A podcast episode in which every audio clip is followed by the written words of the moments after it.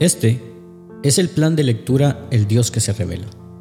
Una lectura bíblica para cada día del año en la versión Reina Valera 60. Mis hermanos, hoy es 27 de enero y nuestro caminar en las Sagradas Escrituras continúa progresando. El día de hoy iremos a Génesis capítulo 28. Luego de tomar la bendición de primogénito, Jacob huirá de la tienda de su padre huirá a Padam Aram, a la casa de su tío Labán. En el camino, Jacob tendrá un sueño muy especial. Iremos luego al Nuevo Testamento, Mateo capítulo 27. En este potente capítulo caminaremos de cerca a nuestro Señor en su pasión y agonía en el Calvario. Volveremos al Antiguo Testamento, al libro de Esther capítulo 4 al enterarse el leal Mardoqueo de la malvada conspiración de Amán, alertará a Esther, quien junto con Mardoqueo pondrán en marcha un plan para llamar a todos los judíos del reino a la oración y al ayuno. Concluiremos con Hechos de los Apóstoles, capítulo 27. Ayer escuchamos el testimonio de Pablo ante Agripa y su rechazo a creer en el Evangelio. Luego de esto, Pablo será llevado a Roma para comparecer ante César. Nos iremos en el mar junto a Pablo y experimentaremos algunos contratiempos en el camino. Porque su palabra nos dice, aquí en el mundo tendrán muchas pruebas y tristezas, pero anímense porque yo he vencido al mundo. Comencemos. Génesis capítulo 28 dice lo siguiente. Entonces Isaac llamó a Jacob y lo bendijo y le mandó diciendo, No tomes mujer de las hijas de Canaán, levántate, ve a Padam Aram, a casa de Betuel, padre de tu madre, y toma allí mujer de las hijas de Labán, hermano de tu madre. Y el Dios omnipotente te bendiga y te haga fructificar y te multiplique hasta llegar a ser multitud de pueblos, y te dé la bendición de Abraham y a tu descendencia contigo, para que heredes la tierra en que moras, que Dios dio a Abraham. Así envió Isaac a Jacob, el cual fue a Padam Aram, a Labán, hijo de Betuel Arameo, hermano de Rebeca, madre de Jacob y de Esaú. Y vio Esaú cómo Isaac había bendecido a Jacob, y le había enviado a Padam Aram para tomar para sí mujer de allí. Y cuando le bendijo, le había mandado diciendo, no tomarás mujer de las hijas de Canaán. Y que Jacob había obedecido a su padre y a su madre, y se había ido a Padam Aram. Vio asimismo Esaú que las hijas de Canaán parecían mal a Isaac su padre. Y se fue Esaú a Ismael, y tomó para sí por mujer a Maalat, hija de Ismael, hijo de Abraham, hermana de Nebaiot, además de sus otras mujeres. Salió pues Jacob de Berseba y se fue a Arán. Y llegó a un cierto lugar y durmió allí, porque ya el sol se había puesto, y tomó de las piedras de aquel paraje y puso a su cabecera, y se acostó en aquel lugar y soñó, y he aquí una escalera que estaba apoyada en la tierra y su extremo tocaba en el cielo. Y he aquí ángeles de Dios que subían y descendían por ella. Y he aquí Jehová estaba en lo alto de ella, el cual dijo, Yo soy Jehová, el Dios de Abraham tu padre y el Dios de Isaac. La tierra en que estás acostado te la daré a ti y a tu descendencia será tu descendencia como el polvo de la tierra, y te extenderás al occidente, al oriente, al norte y al sur. Y todas las familias de la tierra serán benditas en ti y en tu simiente. He aquí, yo estoy contigo, y te guardaré por donde quiera que fueres, y volveré a traerte a esta tierra, porque no te dejaré hasta que haya hecho lo que te he dicho. Y despertó Jacob de su sueño y dijo, Ciertamente Jehová está en este lugar, y yo no lo sabía. y tuvo miedo y dijo, cuán terrible es este lugar. No es otra cosa que casa de Dios y puerta del cielo. Y se levantó Jacob de mañana y tomó la piedra que había puesto de cabecera y la alzó por señal y derramó aceite encima de ella y llamó el nombre de aquel lugar Bet-El, aunque Luz era el nombre de la ciudad primero. E hizo Jacob voto, diciendo, Si fuere Dios conmigo, y me guardare de este viaje en que voy, y me diere pan para comer y vestido para vestir, y se volviere en paz a casa de mi padre, Jehová será mi Dios. Y esta piedra que he puesto por señal será casa de Dios, y de todo lo que me dieres, el diezmo apartaré para ti. Continuemos nuestra lectura en el Nuevo Testamento. Escuchemos el testimonio del Evangelio, Mateo capítulo 27. Venida la mañana, todos los principales sacerdotes y los ancianos del pueblo entraron en consejo contra Jesús para entregarle a muerte. Y le llevaron atado y le entregaron a Poncio Pilato, el gobernador. Entonces Judas, el que le había entregado, viendo que era condenado, devolvió arrepentido las treinta piezas de plata a los principales sacerdotes y a los ancianos, diciendo, Yo he pecado entregando sangre inocente. Mas ellos dijeron, ¿qué nos importa a nosotros? Allá tú. Y arrojando las piezas de plata en el templo, salió y fue y se ahorcó. Los principales sacerdotes, tomando las piezas de plata, dijeron, no es lícito echarlas en el tesoro de las ofrendas, porque es precio de sangre. Y después de consultar, compraron con ellas el campo del alfarero para sepultura de los extranjeros. Por lo cual aquel campo se llama hasta el día de hoy campo de sangre.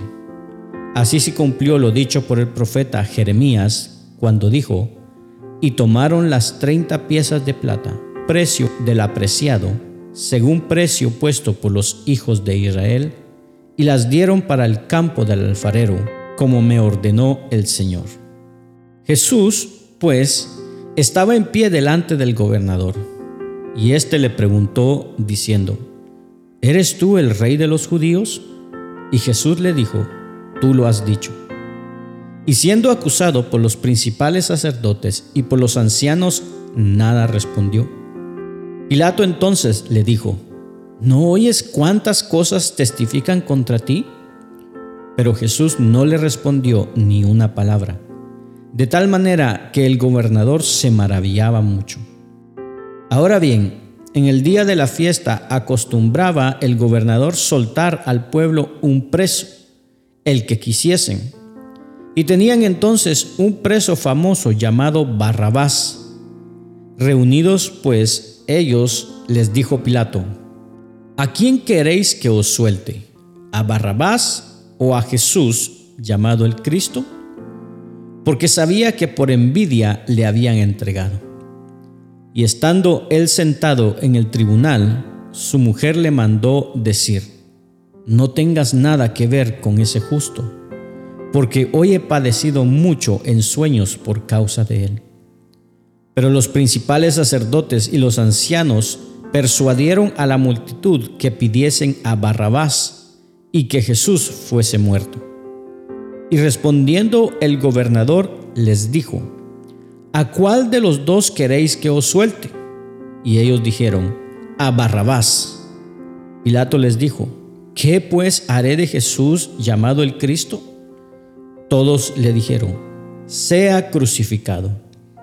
Y el gobernador les dijo, pues, ¿qué mal ha hecho?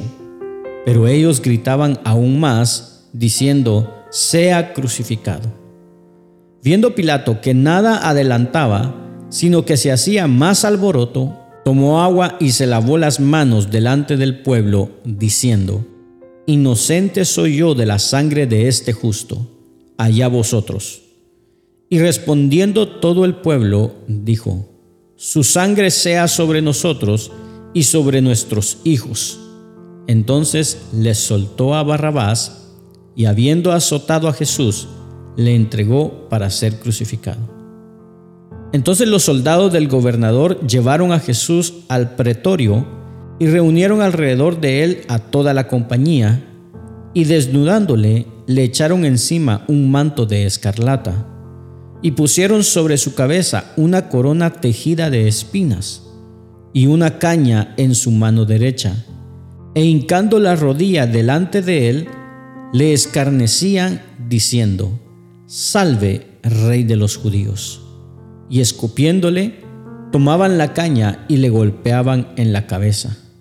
Después de haberle escarnecido, le quitaron el manto, le pusieron sus vestidos y le llevaron para crucificarle. Cuando salían, hallaron a un hombre de Sirene que se llamaba Simón. A este obligaron a que llevase la cruz.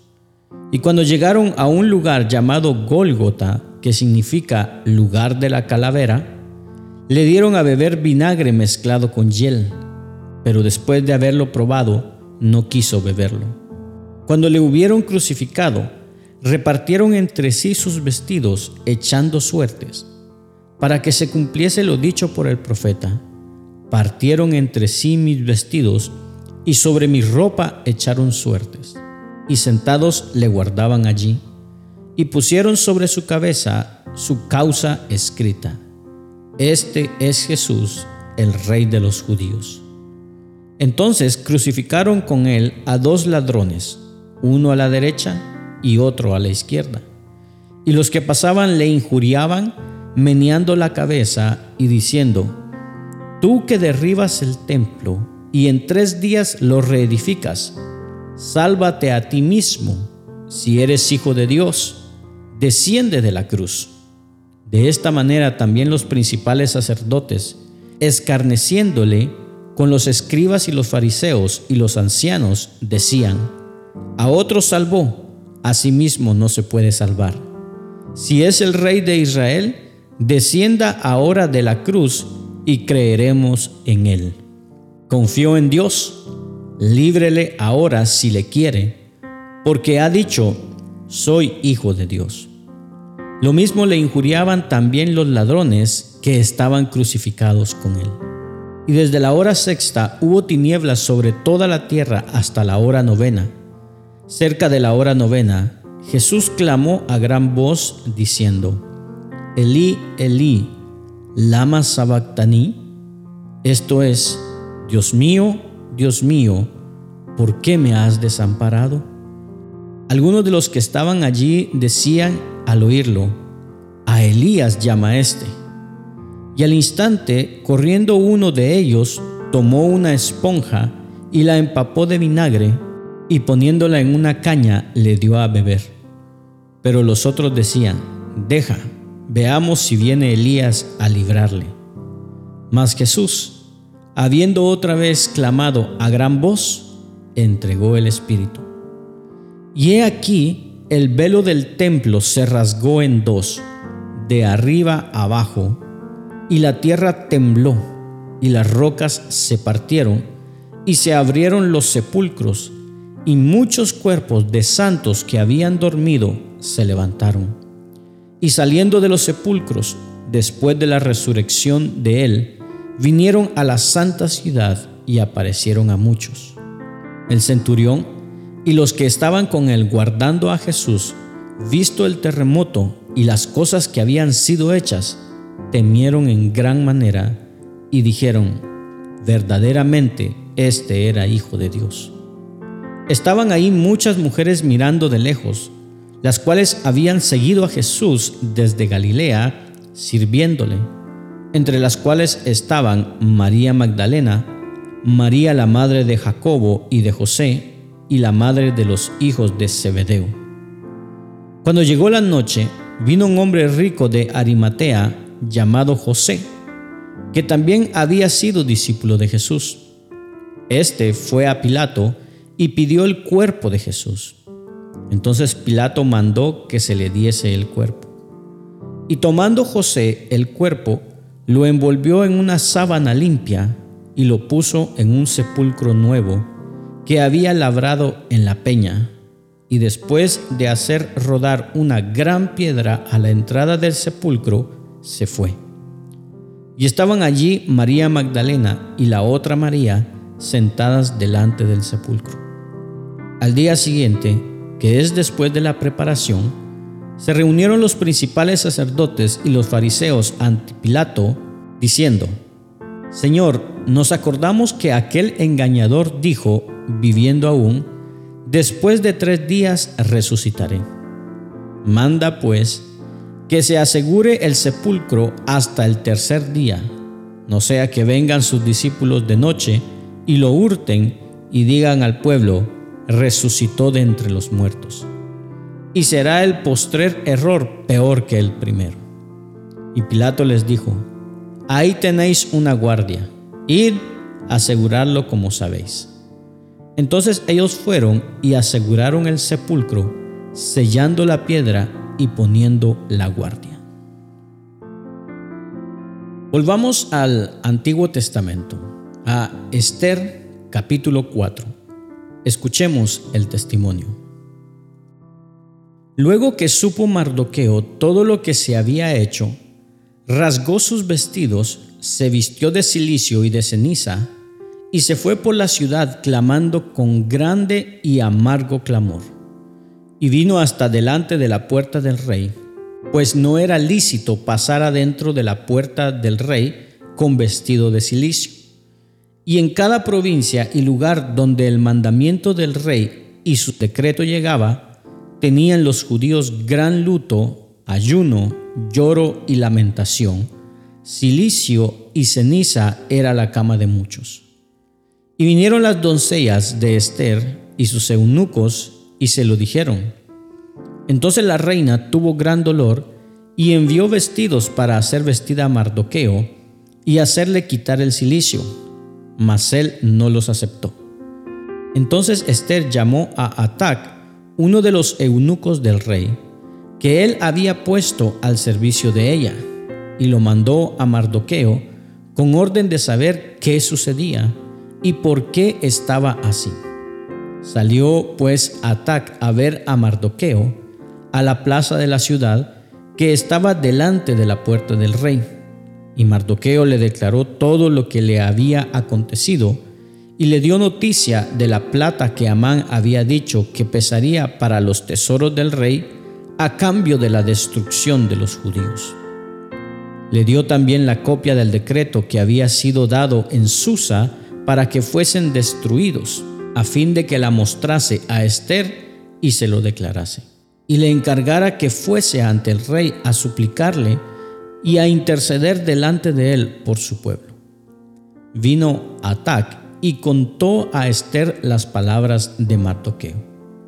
Entonces Esther dijo a Atac que le dijese a Mardoqueo, todos los siervos del rey y el pueblo de las provincias del rey saben que cualquier hombre o mujer que entra en el patio interior para ver al rey sin ser llamado, una sola ley hay respecto a él ha de morir, salvo aquel a quien el rey extendiera el cetro de oro, el cual vivirá.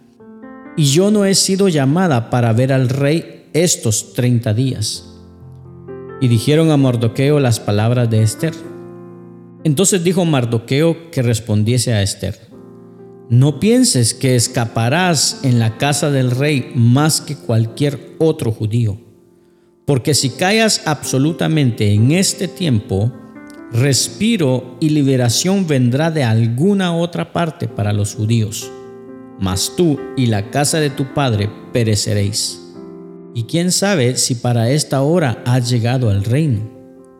Y Esther dijo que respondiesen a Mardoqueo, Ve y reúne a todos los judíos que se hallan en Susa, y ayunad por mí y no comáis ni bebáis en tres días, noche y día. Yo también con mis doncellas ayunaré igualmente. Y entonces entraré a ver al rey, aunque no sea conforme a la ley. Y si perezco, que perezca. Entonces Mardoqueo fue e hizo conforme a todo lo que le mandó Esther. Culminamos nuestra lectura del día de hoy en Hechos de los Apóstoles, capítulo 27. Escuchemos el testimonio de la iglesia. Cuando se decidió que habíamos de navegar para Italia, entregaron a Pablo y a algunos otros presos a un centurión llamado Julio de la compañía Augusta, y embarcándonos en una nave adramitena que iba a tocar los puertos de Asia, zarpamos, estando con nosotros Aristarco, macedonio de Tesalónica. Al otro día llegamos a Sidón, y Julio, tratando humanamente a Pablo, le permitió que fuese a los amigos para ser atendido por ellos. Y haciéndonos a la vela desde allí, navegamos a Sotavento de Chipre, porque los vientos eran contrarios. Habiendo atravesado el mar frente a Cilicia y Panfilia, arribamos a Mira, ciudad de Licia. Y hallando allí el centurión una nave alejandrina que zarpaba para Italia, nos embarcó en ella. Navegando muchos días despacio y llegando a duras penas frente a Cnido, porque nos impedía el viento, navegamos a Sotavento de Creta frente a Salmón, y costeándola con dificultad, llegamos a un lugar que llaman Buenos Puertos, cerca del cual estaba la ciudad de la Sea. Y habiendo pasado mucho tiempo, y siendo ya peligrosa la navegación, por haber pasado ya el ayuno, Pablo les amonestaba, diciéndoles, varones, veo que la navegación va a ser con perjuicio y mucha pérdida, no solo del cargamento y de la nave, sino también de nuestras personas. Pero el centurión daba más crédito al piloto y al patrón de la nave, que a lo que Pablo decía. Y siendo incómodo el puerto para invernar, la mayoría acordó zarpar también de allí, por si pudiesen arribar a Fenice, puerto de Creta, que mira al noreste y sudeste, e invernar ahí. Y soplando una brisa del sur, pareciéndoles que ya tenían lo que deseaban, levaron anclas e iban costeando Creta pero no mucho tiempo después dio contra la nave un viento huracanado llamado Euroclidón, y siendo arrebatada la nave, no pudiendo poner proa al viento, nos abandonamos a él y nos dejamos llevar. Y habiendo corrido a sotavento de una pequeña isla llamada Clauda, con dificultad pudimos recoger el esquife. Y una vez subido a bordo, usaron de refuerzos para ceñir la nave, y teniendo temor de dar en la sirte, arriaron las velas y quedaron a la deriva. Pero siendo combatidos por una furiosa tempestad, al día siguiente empezaron a alijar. Y al tercer día, con nuestras propias manos, arrojamos los aparejos de la nave, y no apareciendo ni sol ni estrellas por muchos días, y acosados por una tempestad no pequeña, ya habíamos perdido toda esperanza de salvarnos. Entonces Pablo, como hacía ya mucho que no comíamos, puesto en pie en medio de ellos, dijo, Habría sido por cierto conveniente, oh varones, haberme oído, y no zarpar de Creta tan solo para recibir este perjuicio y pérdida pero ahora os exhorto a tener buen ánimo, pues no habrá ninguna pérdida de vida entre nosotros, sino solamente de la nave. Porque esta noche ha estado conmigo el ángel del Dios de quien soy y a quien sirvo, diciendo, Pablo, no temas, es necesario que comparezcas ante César. Y he aquí, Dios te ha concedido todos los que navegan contigo. Por tanto, oh varones, Tened buen ánimo, porque yo confío en Dios que será así como se me ha dicho. Con todo, es necesario que demos en alguna isla. Venida la decimacuarta noche, y siendo llevados a través del mar Adriático, a la medianoche los marineros sospecharon que estaban cerca de tierra, y echando la sonda, hallaron veinte brazas, y pasando un poco más adelante, volvieron a echar la sonda hallaron quince brasas. y temiendo dar en escollos, echaron cuatro anclas por la popa y ansiaban que se hiciese de día. Entonces los marineros procuraron huir de la nave y echando el esquife al mar, aparentaban como que querían largar las anclas de proa. Pero Pablo dijo al centurión y a los soldados, Si estos no permanecen en la nave, vosotros no podéis salvaros. Entonces los soldados cortaron las amarras del esquife y lo dejaron perderse. Cuando comenzó a amanecer, Pablo exhortaba a todos que comiesen, diciendo, Este es el decimocuarto día que veláis y permanecéis en ayunas sin comer nada. Por tanto, os ruego que comáis por vuestra salud, pues ni aun un cabello de la cabeza de ninguno de vosotros perecerá. Y habiendo dicho esto, tomó el pan y dio gracias a Dios en presencia de todos, y partiéndolo, comenzó a comer. Entonces todos, teniendo ya mejor ánimo, comieron también. Y éramos todas las personas en la nave 276. Y ya satisfechos, aligeraron la nave, echando el trigo al mar. Cuando se hizo de día, no reconocían la tierra, pero veían una acenada que tenía playa, en la cual acordaron varar, si pudiesen, la nave. Cortando pues las anclas, las dejaron en el mar, largando también las amarras del timón, e izada al viento la vela de proa, enfilaron hacia la playa, pero dando en un lugar de dos aguas, hicieron encallar la nave, y la proa, hincada, quedó inmóvil, y la popa se abría con la violencia del mar. Entonces los soldados acordaron matar a los presos para que ninguno se fuese nadando. Pero el centurión, queriendo salvar a Pablo, les impidió este intento y mandó que los que pudiesen nadar se echasen los primeros y saliesen a tierra, y los demás parte en tablas, parte en cosas de la nave. Y así aconteció que todos se salvaron saliendo a tierra.